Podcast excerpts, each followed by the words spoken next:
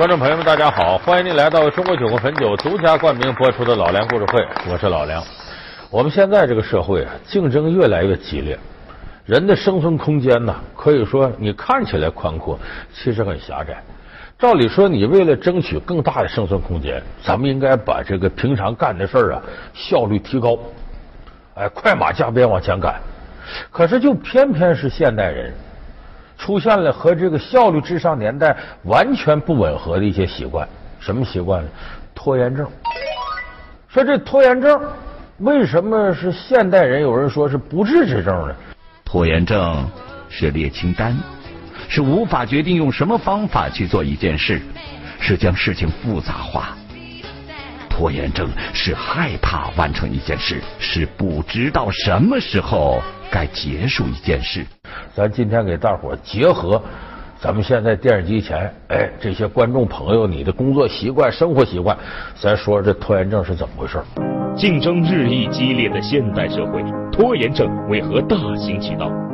历史上又有哪些赫赫有名的人物被拖延症所拖累？克服拖延症，各位大咖又使出什么新奇的手段？治疗拖延症是否真的有好方法？享受拖延，如何让拖延变得更艺术？老梁故事会为您讲述，拖拖也无妨。我先举个拖延症典型的例子，比方说早晨到公司上班了，这个面对着电脑，早上来了就开会，领导开会，这躲不开的，一开开到十点，领导给布置任务了，然后说老梁，你下午四点前我要看你拿一个策划案出来。某某活动策划案，我坐在办公桌上琢磨，哎呀，下午四点，看表，十点，早呢，不着急，不着急。多美好的一天啊！今天得完成这个培训 PPT，四点钟前交给老板。先来看会新闻，铺垫一下饱满的情绪。看看新闻吧，一看新闻坏了，怎么着？谢霆锋、王菲复合，这俩人又凑一块去了，这就来兴趣了，在网上。这些八卦新闻就没头了。嗯，十点半了，得开始找数据了。哟，这些图不错哎，好精致的设计。哇，原来这人还有这么多其他作品。这一扒一个多小时过去了，再一看表，十一点半了。这这这这，别想这事了，我好好闭着眼睛，琢磨琢磨这策划案怎么弄。还没琢磨明白呢，十二点要下班了，中午休息，朋友来找你了。雷人，去吃饭吧。什么？十二点了？还好还好，下午效率高一点，肯定没问题。一吃饭，吃完饭一看，这周围这个大街上挺繁华，咱逛逛街啊，买买衣服，看看这，看看那个。到下午一点半回来了，回来一看自己桌子上，这怎么这么乱呢？拾掇拾掇。办公桌好乱，把桌子擦擦吧。电脑桌面也一起整理了吧。拾掇完一看，电脑上这桌面乱七八糟的，再归置归置。再这一归，置可两点了。想吧，想这策划，想着想着，突然间手机呢铃声响了，哪个朋友打的电话了？晚上上卡拉 OK 去，还是烤羊肉串去？你争论卡拉 OK 没意思，我这两天嗓子不得劲，羊肉串那乌烟瘴气，都说那是死猫肉整的。一会儿功夫又过去了，好不容易将近三点钟了，沉下心来，左想右想，这策划案也不成熟，得了，我先拿个提纲出来吧。完了，还剩一小时，老板今天一定要看的。说身体不舒服吧，要么告诉他电脑出了问题。哎，算了，也不用一步到位给出完美方案了，先给他个初稿吧。那反正你给老板拿个提纲，老板也得问你，你这怎么回事？你先跟他说思路吗？老板，您看会儿提纲行，我再把它续上肉，我再给您也行。就这么嘁哩咔嚓，在四点前把提纲拿出来了，交到老板那儿。回过头还自鸣得意，你看，本来这一天干的事，我这么会儿功夫就能干完。我就这效率的话，不得有多出多少功夫玩去，多少多功夫吃喝去？还有一种完成任务之后的小轻松，他觉得自个儿挺得意。我不知道我举这例子，电视机前的观众朋友是不是有人说：“哎呦，这不说我呢吗？哎呦，这不说我哥呢吗？这不说我妹呢吗？”肯定有这样人，这就是典型的拖延症。别以为拖延不是什么大事儿，这可是一种不可小视的心理疾病。据统计，百分之二十的普通人每天存在拖延行为。由此推算，全球竟然有近十亿人患有拖延症。我和我的小伙伴们都惊呆了。那么说这个拖延症是怎么来的？先别扇自个儿嘴巴，咱们老祖宗拖延症就有基因。怎么个基因呢？中国是个农耕文明的社会，叫日出而作，日入而息，早井而饮，耕田而食。农业社会说白了就是早晨起来吃早饭，完了种地，中午回家吃中午饭，下午种地，晚上吃完饭愣一会儿，咣当睡觉，三个饱一个倒，这叫。就咱农耕文明的特点呢，是以自然规律为作息习惯的，日出日落，二四节气。啊，春天干什么？夏天干什么？秋天干什么？冬天干什么？啊，寒来暑往，秋收冬藏，它是有规律的。它既然有规律，到点就是这个事儿，那你还着啥急呀？你咱们有的说不知道火车站几点车开，我得早点去看时刻表。我要知道了，我还着什么急呀？八点火车开，那我七点半到了就行呗，检票上车了。所以农耕文明就是这个特点，它有规律。一有规律呢，你就想我这何必呢？我着什么急啊？早一会儿晚一会儿，不这都能来吗？所以农耕文明就有拖延症的基因。所以咱们封建社会，你看很多人就有这拖延症，不着急，而且还被包装成文人呐，享受自然时光，享受人生时光。《西游记》里还有拖延症，《西游记》里每一个妖精全有拖延症。为什么？把唐僧抓住了，啊，不是这个。一看门口孙猴子来霸阵来了，好，待我把那猴头拿下，回头一起再吃唐僧肉。哥哥，这回咱们可以吃唐僧肉了。对，贤弟，还是不能吃。怎么？这不是唐僧吗？是唐僧，可这……哎，怎么还不吃？怎么？贤弟，那猴子压在五行山下五百年都不曾死，可要慎重啊。好，那就等把猴子抓到，咱们一块儿吃。嗯，小子们，啊把他们都给我压下去。好，但凡有一个妖精不拖延的，逮住唐僧就吃了，那九九八十一难就没有了，西天取经早就拉倒了。哪个妖精都有拖延症，但是这拖延症据说是如来佛祖安排的，没办法，这是。连老外都有这问题，不有那么个故事吗？一个这个富商。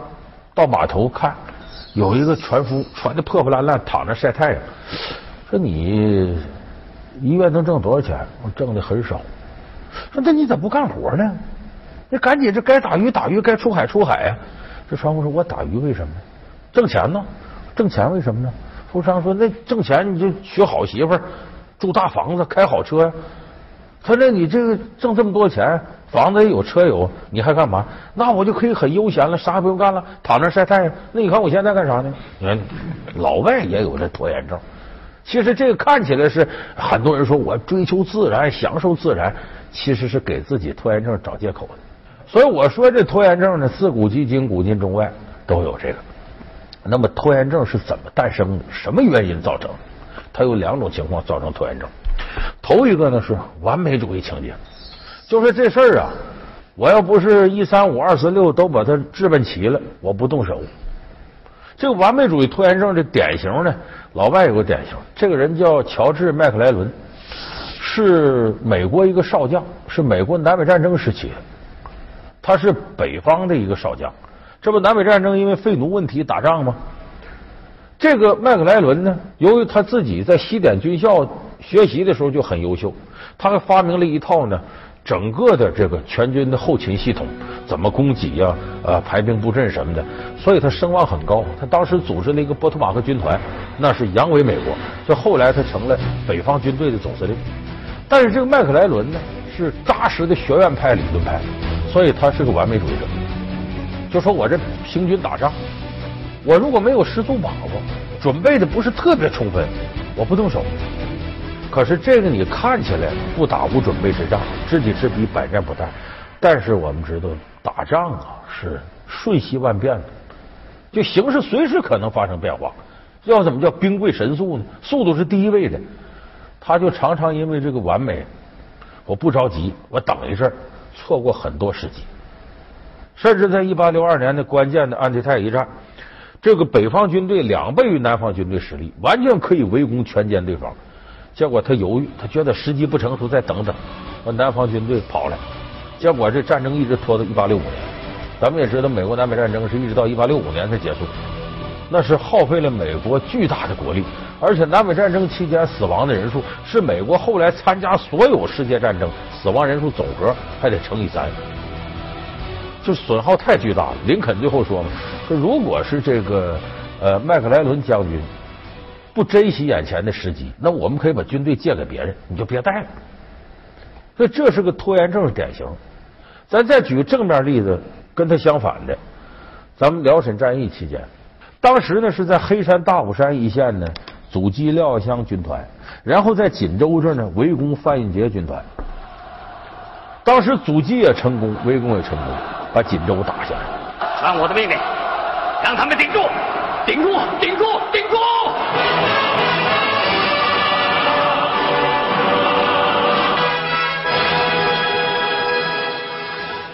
但是打锦州，四野的伤亡非常大。这个时候在沈阳驻守着呢，呃，国民党一个军区的司令员韦立煌，韦立煌就断定四野打锦州打的这么辛苦，绝不可能短时间之内就直接打沈阳来。他为啥？他是伤亡太大。但他没想到的是呢，四野辽辽沈战役就刚刚就是打锦州过去三天，兵临城下，干到沈阳了。国民党军队完全没有准备，迅雷不及掩耳把沈阳就拿下了。什么原因呢？一方面是四野打完了呢，就地补给的挺多，因为当时很多其他部队来补充四野兵力。另外有一点，战争是打乱套了都，这边打那边打，最后打的你是这个团，他是那个营，根本就分不清楚了。那么四野采用什么办法呢？不要追求那个军形整齐啊！你是我的兵，你了解这个营那个营，我们怎么分工？不用那个。你这打完了之后，你这个团团长是不是在？说你那团团长不牺牲了吗？那好，就以你这个团团长为大，你号令开始集结，旁边的这些团长死了那个团，哗，都到这个团来。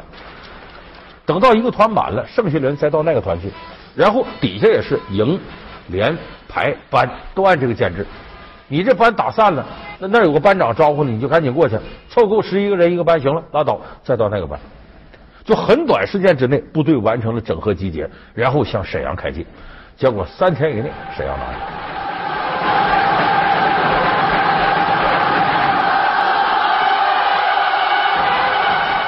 东北剿总司令卫立煌上将在隆隆炮声中逃离沈阳。一九四八年十一月二日，东北最大的工业城市沈阳解放。同日，解放营口。就这就是不拖延好处。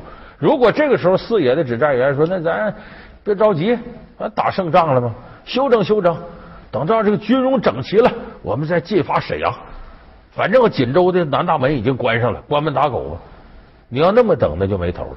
你包括最后兵困长春，那双方都有准备前提下，那是一直困到长春的守将郑洞国带兵弹尽粮绝了才投降。就是你要等对方有准备了，那往往你这个时间就长了。所以说，这个兵贵神速，这是不拖延一个典型的正面例子。老梁故事会为您讲述拖拖也无妨。老梁故事会是由中国酒会汾酒独家冠名播出。所以，就是第一类拖延症来自于这个人是个完美主义者，他总想把所有事都弄好弄齐了。第二个来源呢是注意力不集中，就他是兴趣高度分散。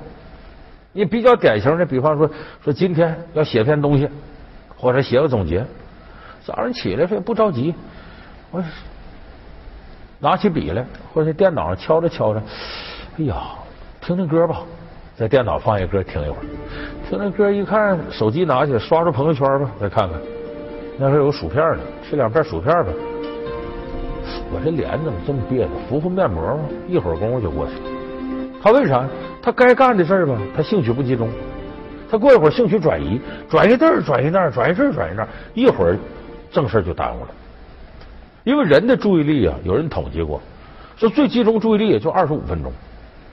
你看为什么咱们课堂上这老师、教师心理学都讲，四十五分钟一堂课，上到二十五分钟，老师就得舒缓一下。我印象非常深，我小学我是直接上小学二年级，跳级等于。全班同学哪个都比我大两岁，我是班级里最小的。当时我们老师采用什么办法呢？我可以听二十分钟课呢，放我到操场上跑一圈玩去，因为我比他们都小，注意力更加无法集中。而我认为这是很科学的呃教学方法。就即使这二十五分钟集中时间，也得有二十分钟左右集中到你感兴趣的事上。真正正事儿上，你可能五分钟都不到。结果正是由于兴趣不集中。注意力不集中，最终导致很多伟大的天才啊，他的成就就埋没了。你看，我举个例子啊，欧洲文艺复兴的巨匠达芬奇，达芬奇这个人太了不起了。你说得出的画家、作家、天文学家、植物学家、这个物理学家、化学学家、雕塑家，就是反正你能说得出的专家，基本他身上都有。他是第一个设计人形机器人的人。第一个呢，描绘母体里头、子宫里边胎儿的人；第一个发现阑尾的人。至于说什么蛋怎么立到桌子上，又画蒙娜丽莎、最后的晚餐呢？那都是细枝末节的能耐。就这个人简直太全面了，有很多伟大天才的想法是在他头脑诞生。可是他的问题是，为什么他的很多成果没转化出来？你像达芬奇留下六千多页手稿，很多人是整理草稿时候才发现啊，原来他还有这发明，他还有这个东西。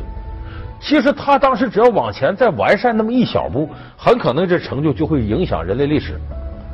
他能够拥有诸多影响人类历史的东西。可是我们现在一提达芬奇，很多人就想到无非就是人体解剖，再不就就是蒙娜丽莎。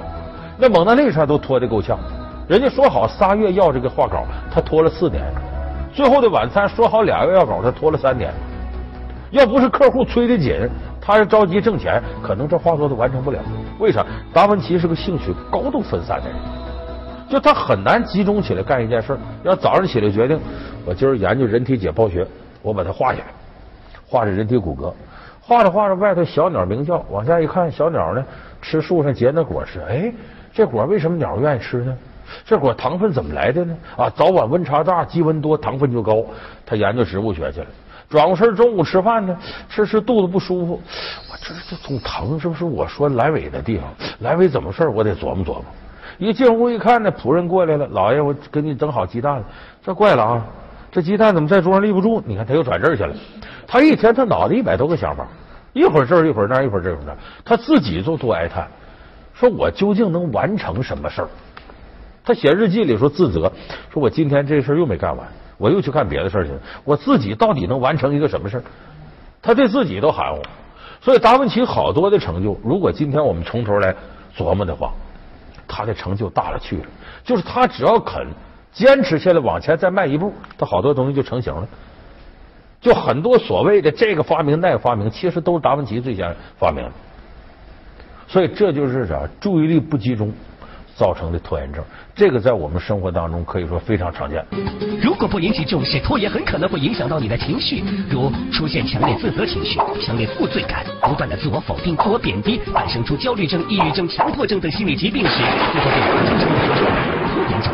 那么我们说了这两种常见的拖延症，很多人都说那这拖延症，咱觉得这是个毛病，咱怎么办呢？其实治拖延症啊，你得有非常强大的毅力。这个法国有作家雨果，雨果就是个拖延症，他也是兴趣分散型的。就是比方说在家要写作，今天《悲惨世界》写到中断了啊，那你认真写了。I am reaching, but I fall, and the night is closing in as I stare into the void. to the whirlpool of my sin. Escape now from that world, from the world of Shambhaushan. Shambhaushan is nothing now, under the story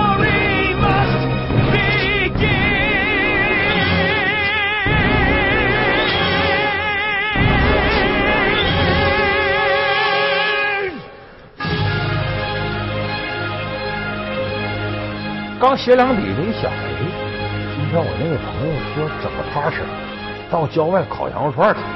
当然，法国有没有羊肉串另说着啊，这挺好。哎呀，一想这事坐不住了，心跟长草似的。把外衣穿上，走，烤羊肉串，下午我再写，一天功夫打出去。他怎么治拖延症呢？他告诉自己的仆人：“我早晨起来呀，我坐那写作，我光着身子，你把我所有衣服都锁起来，完你就走。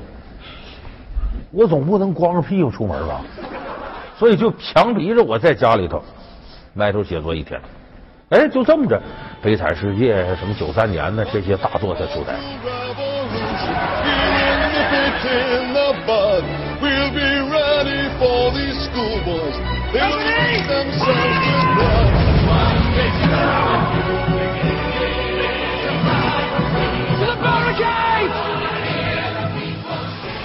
能干这样事儿的人，都是有极强毅力的人。咱们普通人毅力没那么强。你也有写论文、毕业论文，啊，有的人是什么呢？老早就准备，认认真真的；有的人是最后突击。明天该交论文了，你一字没写，就算要作弊，你竟然连小抄都没准备。面对这一切，你甚至怀疑自己得了什么绝症，总是让你提不起精神做事儿。若是这样，你的身体有百分之九十五可能没什么病。别得意，妈妈说你太懒了，这才是真正的原因。他最后突击又跟别人讨论呢，又多在网上抄点东西，不让他论文看起来比别人好，他高兴。你看看，你看我这玩意儿磨刀不误砍柴工，我歇着怎么了？我以后我总有这效率，那我一辈子吃喝玩乐，我还能干大事其实这是完全错误的，自我麻醉。你在这个世上想干成点事儿，你记住一点：你要不是从头到尾的始终努力，你干不成事儿。你看我举个例子，你就知道世界上聪明人和笨人。有人天赋好，有人天赋差。可是聪明和笨人，你最后算算，谁能成功呢？各半。有人说干事得天分，有的笨人没天分，人家笨鸟先飞，扎扎实实的。所以这就是聪明人和笨人，谁能真正的解决笨鸟先飞的问题？谁能真正的解决潜意识里的拖延症？谁就有可能更进一步的走向成功。在病情加重之前，你要时刻警惕这些病例中的关键词，一起摧毁他们吧。首先是完美主义，做的好不好是智商问题，做不做就是人品问题了。二，等待超人出现，醒醒吧亲，把你的薪水也交给超人才有奇迹出现。三，受害者心态，爱幻想的人都很可爱，过度幻想的你可能忘了吃药。此外，工作时那些什么网页、电视机也要通通关掉。你不扑倒拖延症，拖延症就会扑倒你。信色头哥绝不挂科。所以就是说，大家认为这种拖延症啊。不是说你这个我个毛病，我说改就能改。有时候拖延症是来自骨子里的，能否正确对待拖延症并且克服它，是你走向成功必须要迈过的一道门槛。好，感谢你收看这期老梁故事会。老梁故事会是由中国酒会汾酒独家冠名播出。我们下期节目再见。